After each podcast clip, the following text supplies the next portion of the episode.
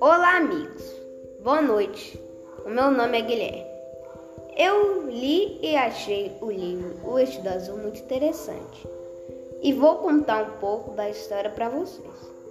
O livro conta a história de Talita, uma menina que andava suja e ninguém gostava dela, o que lhe causava tristeza. Sem contar que ela tinha uma casa muito desorganizada suja e feia. Um dia, o professor de Talita decidiu doar para ela um vestido azul. Diante de tal atitude, os pais de Talita se sentiram constrangidos. Incentivaram Talita a tomar banho e usar o seu novo vestido.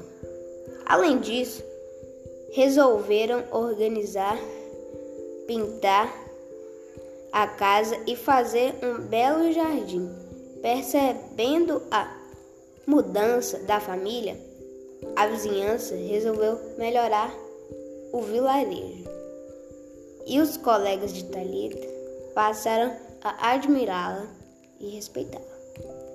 Moral da história: com pequenas atitudes, conseguimos construir um mundo melhor. Fica a dica.